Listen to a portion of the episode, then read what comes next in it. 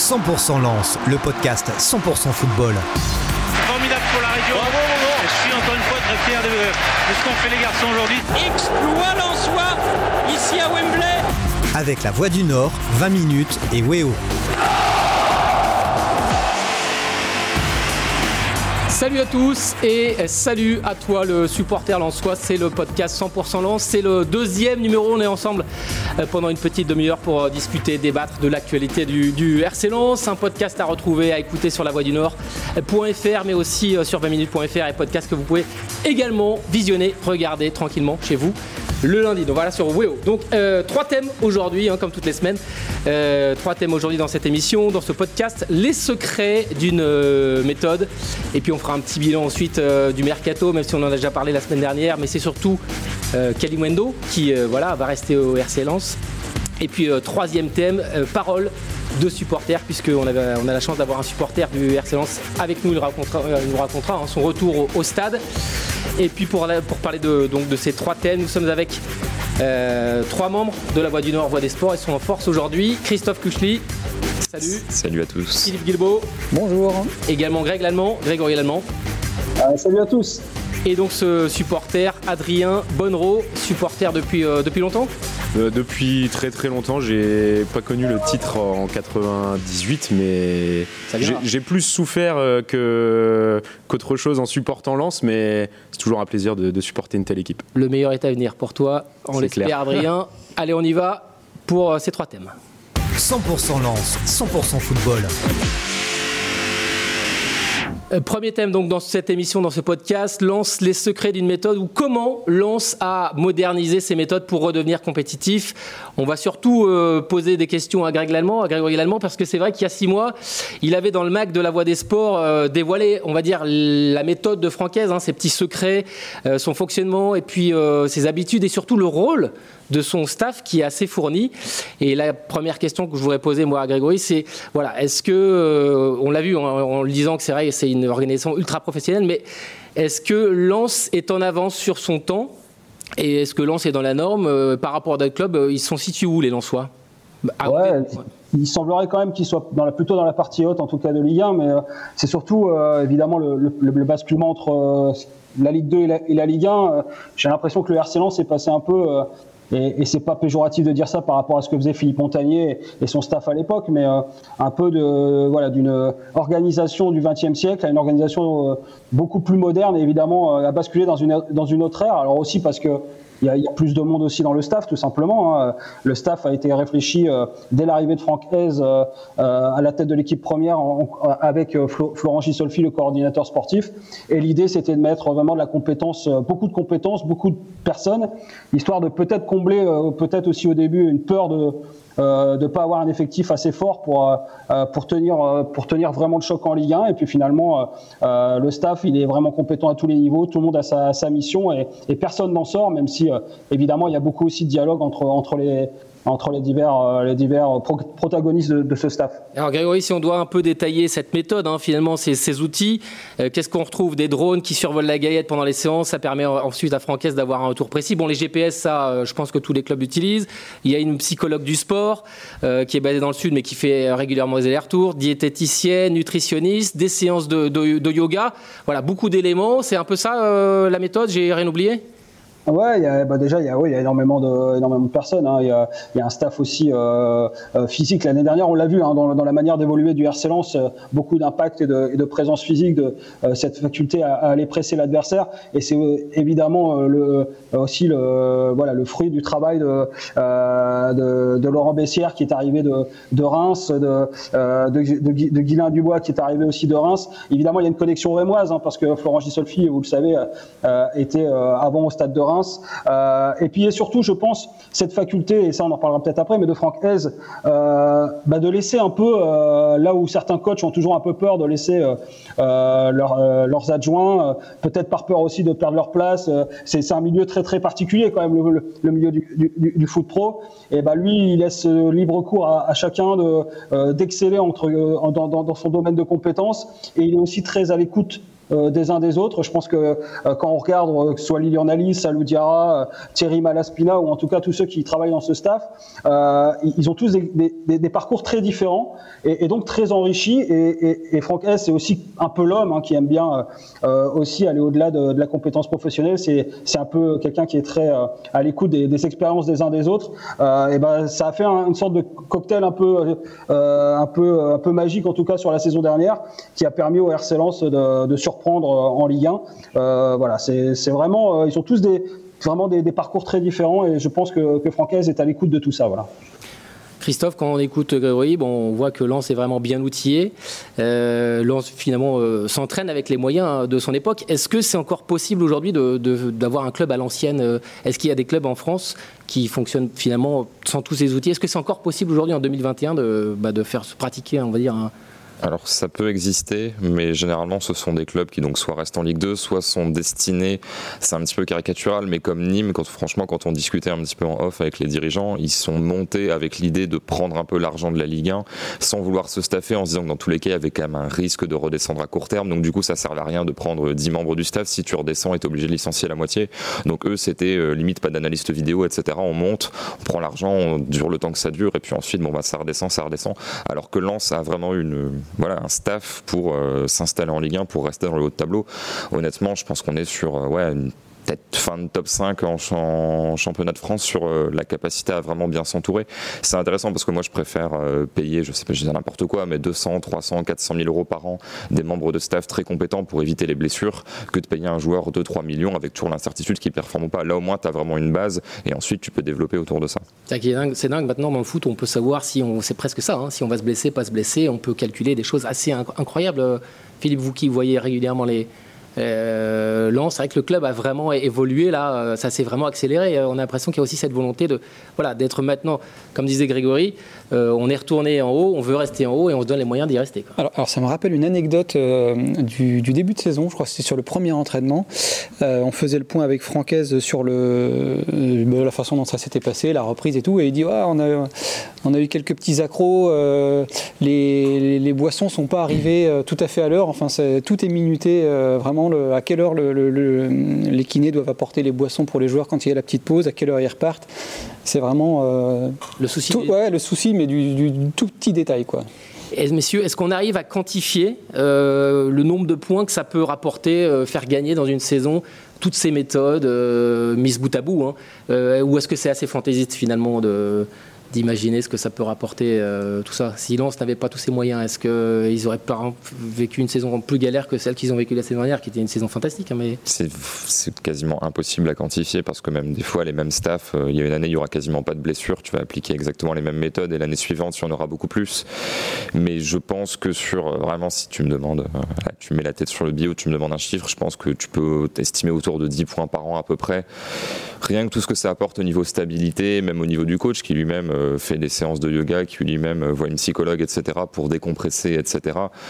Tout mis bout à bout, tu mets tout euh, dans le sens de la performance. Donc je pense que ça, ça a quand même un vrai, c'est difficile de quantifier en termes de points, mais je pense que ça a un vrai impact, même, même sur des matchs un peu lambda, je pense que ça met tout le monde d'écart. Ça, ça, responsabilise les joueurs aussi, hein. ça les oblige à aller un peu plus loin à chaque fois, dans, chacun dans, dans son investissement, parce que quand ils voient ce qu'on qu'on leur met à disposition, ils sont obligés d'aller chercher ça. C'est la responsabilise, mais Grégory, j'ai quand même lu euh, dans votre euh, mag hein, d'il y a six mois euh, que les dirigeants ont quand même dû faire disparaître les distributeurs automatiques de barres chocolatées qui étaient à la guette parce que c'est vrai que les joueurs en étaient friands. Ouais, alors surtout les jeunes, hein, surtout les jeunes du centre de formation, mais, mais les, le message il passe déjà comme ça et, et, et à tous les niveaux. C'est-à-dire que là, par exemple, en début d'année, en début de saison en N2, il y a un joueur qui, qui est très bon, hein, qui est Anijat Moussa, euh, que moi je pense a vraiment des vraies qualités, qui a été surpris euh, deux heures avant le match avec son téléphone et ça être le meilleur joueur. Euh, il n'y a plus rien qui est laissé au hasard au RC Lens, alors que pendant longtemps il y a eu aussi pas mal de, de laisser aller à tous les niveaux. Donc c'est comme disait Philippe, il a très, il a vraiment raison là-dessus. Le souci du détail, le souci du détail, je dirais qu'il est personnifié par Laurent Bessière, qui est quelqu'un de très discret, très voilà que peut-être le grand public ne connaît pas, qui est le, le préparateur physique. Et lui, tous les joueurs, tous les gens qu'on peut côtoyer, il a été pris pour ce sens de la précision, c'est-à-dire que chaque même moment entre deux exercices, s'il faut 15 secondes de respiration entre les deux, ce sera pas 13. Euh, ce sera pas 18, ce sera 15. Euh, et, ce qui explique aussi que, le RC Lens a pu l'année dernière développer euh, euh au niveau physique, en tout cas, vraiment surprendre. Il y a des joueurs, par exemple, qui étaient en Ligue 2, qui étaient parfois, parfois dans le dur. Et ben l'année dernière, pourtant, l'intensité des entraînements était plus forte et ils ont été bien moins embêtés. Et eux aussi se sont découverts des, des, capacités différentes parce que tout est minuté et secondé. Voilà, c'est exactement là. Tout est à la seconde près. il y a plein de petits ajustements qui ont été, qui ont été faits à tous les niveaux. Et, et, voilà. Et puis une dernière anecdote, si on doit parler un peu de, ce sens du détail et de la compétence. L'année dernière, euh, Ignatius Ganago se, baisse en début de saison et le donc c'était contre Saint-Etienne. Voilà, il se, il se, il, se, il se, brise la, cheville. Ouais, le temps de. Oui, voilà, avec le, voilà, tout à fait, avec Timothy Kolosiadia qui l'avait qui l'avait fauché euh, vraiment de manière euh, dure. Et, le lundi, moi, je suis à la Gaillette. On voilà, on avait rendez-vous avec Florent Gisolfi pour une interview pour la Voix des Sports.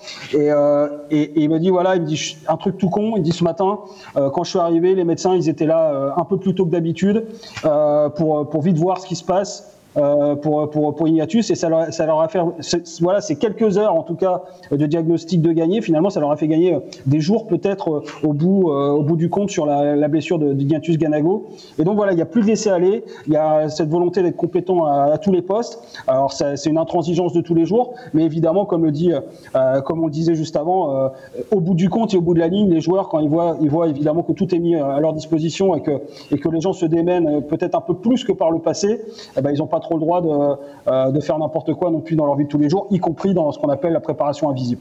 Adrien, ton, ton œil de supporter, ça te rassure, toi, de, de voir que ton club vraiment est, bah, est, à la page, quoi, et même limite peut-être en avance par rapport à d'autres clubs, c'est assez rassurant? Bah, C'est complètement rassurant. Puis on a l'impression vraiment que Lens est passé dans une autre dimension. J'ai limite envie de dire que c'est devenu un club pro, même s'ils ont le statut depuis des années, parce que c'est vraiment euh, des, des, anecdotes que j'ai pu entendre là. Euh, c'est vraiment maintenant le souci du détail. Et puis on voit sur le terrain que bah, ça, donne des performances incroyables et ça reste malgré tout un club euh, familial malgré le, la, professionnalisation de, très très importante de, de, tout ce qui entoure les joueurs. C'est juste super en fait pour, pour le club et tous les supporters. Allez, voilà pour ce, premier thème. On va maintenant parler du, euh, du mercato. 100% lance, 100% football.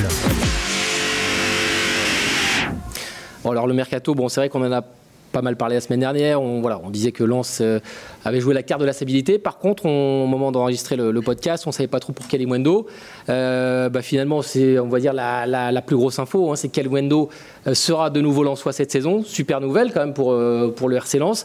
Mais avant peut-être de parler du, joueur et ce qu'il va apporter à Lens cette saison, peut-être cette histoire assez insolite parce que à la fin du dernier championnat, il y avait une option d'achat. Lens a déclenché la procédure pour un transfert qui était, je pense, de 5-6 millions d'euros pour s'attacher les services de Kalimwendo. Puis le, le PSG, eh bien, finalement, de son côté, a, mis une contre-option euh, pour garder euh, Wendo. Ils ont eu, enfin, le PSG a dû débourser finalement de l'argent.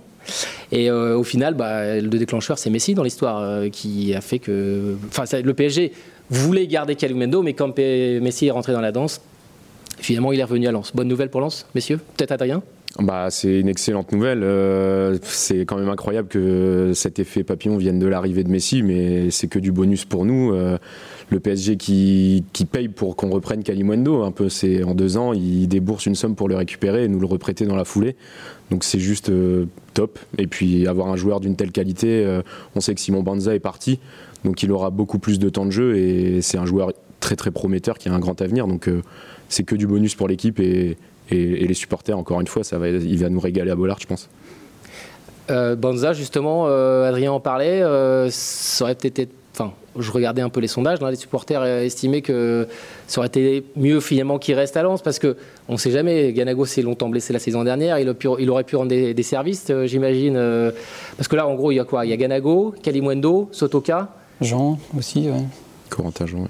Mais bon, en fait, le, coach a dit je préfère avoir 5 euh, attaquants euh, pro plus un jeune plutôt que 6 euh, et voilà un sixième qui se morfond et qui fait la tête c'est peut-être pas bien non plus. Donc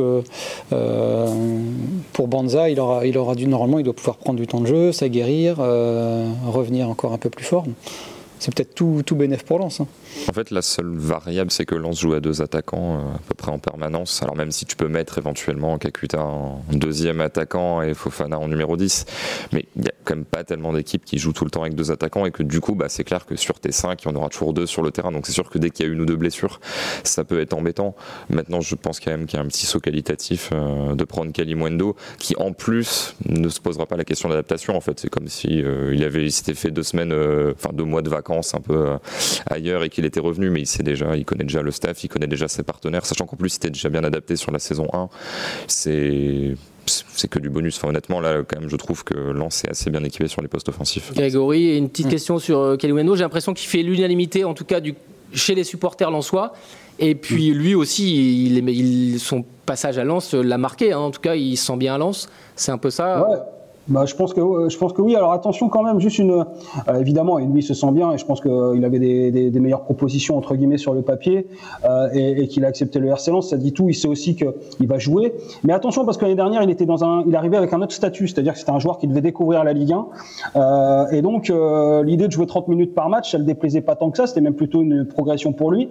Voir si dans euh, dans, ce nouvel, dans cette nouvelle arrivée, il n'y a pas aussi euh, le deal un peu, euh, en tout cas, on va dire insidieux, enfin pas, insidieux, mais en tout cas qui est, peut-être caché de dire, ouais, je reviens peut-être au RC Lens, mais j'ai peut-être aussi envie d'être titulaire maintenant, parce qu'il a prouvé l'année dernière, il a mis 7 buts, je crois, il a été vraiment très bon dans ses entrées en jeu, il a été quelques fois titulaire, où il a en plus marqué en général quand il était titulaire, c'était à Rennes contre Brest, par exemple, au mois de décembre, ou à Dijon d'ailleurs pour son premier but. Donc c'est voilà, est-ce que cette année il a quand même un autre statut? Euh, euh, je pense qu'il imagine lui aussi avoir euh, un peu plus de temps de jeu. C'est pour ça aussi qu'il a choisi le RC Lens. Donc, donc voilà, moi la, question c'est sa, complémentarité avec Ganago. Est-ce qu'ils peuvent jouer tous les deux? Peut-être, on ne sait pas. On l'a pas trop vu l'année dernière parce que Ganago a été blessé aussi pas mal de temps. moi je pense que Simon Banza avait un profil qui était intéressant parce que c'est un profil que Lens n'avait pas. Là il y a beaucoup de joueurs de, profondeur entre, entre Kalimundo, Jean, Ganago. Il y a que finalement Sotoka peut-être qui est, qui est un fixateur. On verra ce que donne euh, Wesley Saïd, qui est aussi un joueur plutôt de vitesse. Donc voilà. Et puis juste une petite info parce qu'on était, euh, j'étais, j'étais à la N2, je, je m'échappe un peu, mais j'étais à la N2 euh, samedi pour le match contre le match à domicile remporté contre Saint-Laurent-Saint-Gratien. Et j'ai appris qu'Ibrahim Baldé, donc l'attaquant, l'attaquant, le jeune attaquant sur lequel compte le RC Lens normalement en Ligue 1, devrait certainement plutôt être de retour au mois de janvier. Donc il y a encore un peu de temps avant de pouvoir le voir certainement en Ligue 1. Et Saïd, ça a donné quoi?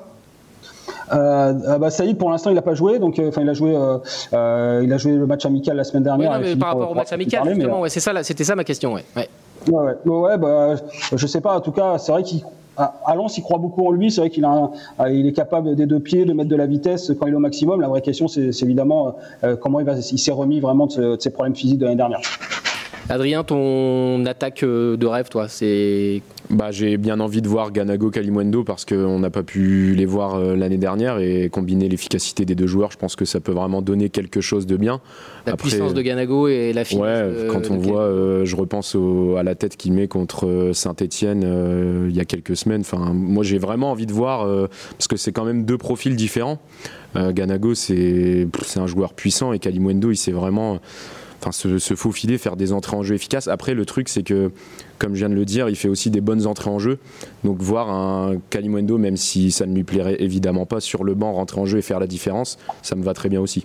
Les stats de Kalimundo, hein, pour finir, euh, la saison dernière, 29 matchs de L1, dont 13 euh, titularisations. Deuxième joueur le plus décisif sur le plan offensif, descend et hors derrière Kakuta. Euh, 7 buts, 3 passes décisives, 2 pénalties provoquées. Bon, un but contre son camp, mais ça peut arriver. Hein. Euh, et puis une passe, un but et une passe décisive en, Coupe de France. Bon, c'est quand même pas mal, hein, finalement. En, Puis c'est vrai qu'on se rappelle qu'il était arrivé, euh, pas au début, hein, mais la sixième journée, je crois. Mm, tout à fait. Bon. Et puis il a, il a, quand même su euh, bien s'adapter. quoi. C'est Et puis même de le revoir sur le terrain, franchement. Christophe. Puis même dans le jeu, c'est-à-dire qu'au-delà des stats, c'est pas un joueur où tu dis, je sais pas, des Icardi ou autre, s'il a pas marqué, il a fait un mauvais match. Euh, je me souviens d'entrer en jeu, euh, enfin des matchs où Lens n'était pas forcément bien et où tu pouvais le servir en point d'appui, même si c'est pas forcément son meilleur registre. Il t'aidait à faire remonter le bloc, il jouait avec ses partenaires. Donc c'est pas un trou noir qui a forcément besoin d'être servi dans la surface. Lui aussi peut bonifier ses partenaires et indirectement amener des buts en étant sur les actions de construction. Allez, Kalimwendo, ben on verra ce que ça donne cette saison avec le, le Racing et on termine donc ce, ben cette demi-heure avec euh, le troisième thème et la parole de supporter. 100% Lens, 100% football.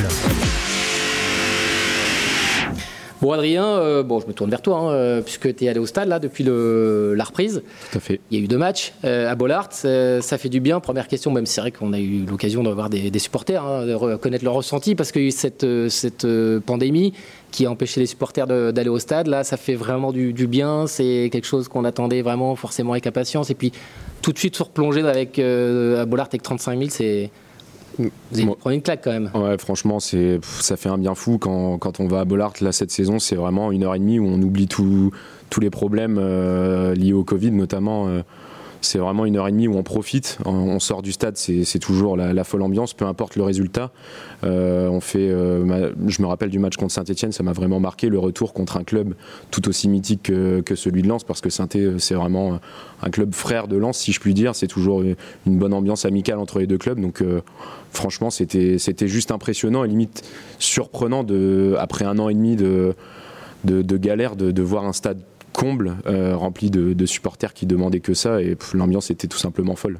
Alors justement, la semaine dernière, on parlait de cette ambiance, on en parlait avec Christophe, et on se disait, bah, est-ce que ça peut pas aussi tétaniser les joueurs qui ont joué, on va dire, un petit peu bah, tranquillement, finalement, il n'y avait pas de pression, il n'y avait pas de supporters pendant plus d'un an, et puis là, euh, ces 35 000 et cette attente incroyable, est-ce que ça peut pas aussi, peut-être les... Je sais pas, tu les as les ressentis comment, toi, les joueurs euh, au stade euh, Bah en fait, c'est moi j'ai fait un constat, c'est que quand, quand je les ai vus au stade, il y avait vraiment, euh, je les ai pas trouvés tétanisés, mais vraiment motivés. Et j'avais eu l'occasion d'échanger avec quelques anciens joueurs de Lens qui, à, l'époque du titre en 98, disaient quand on entrait à, à Bollard sur le terrain, c'était vraiment euh, le, bouillon. On était motivé par le public.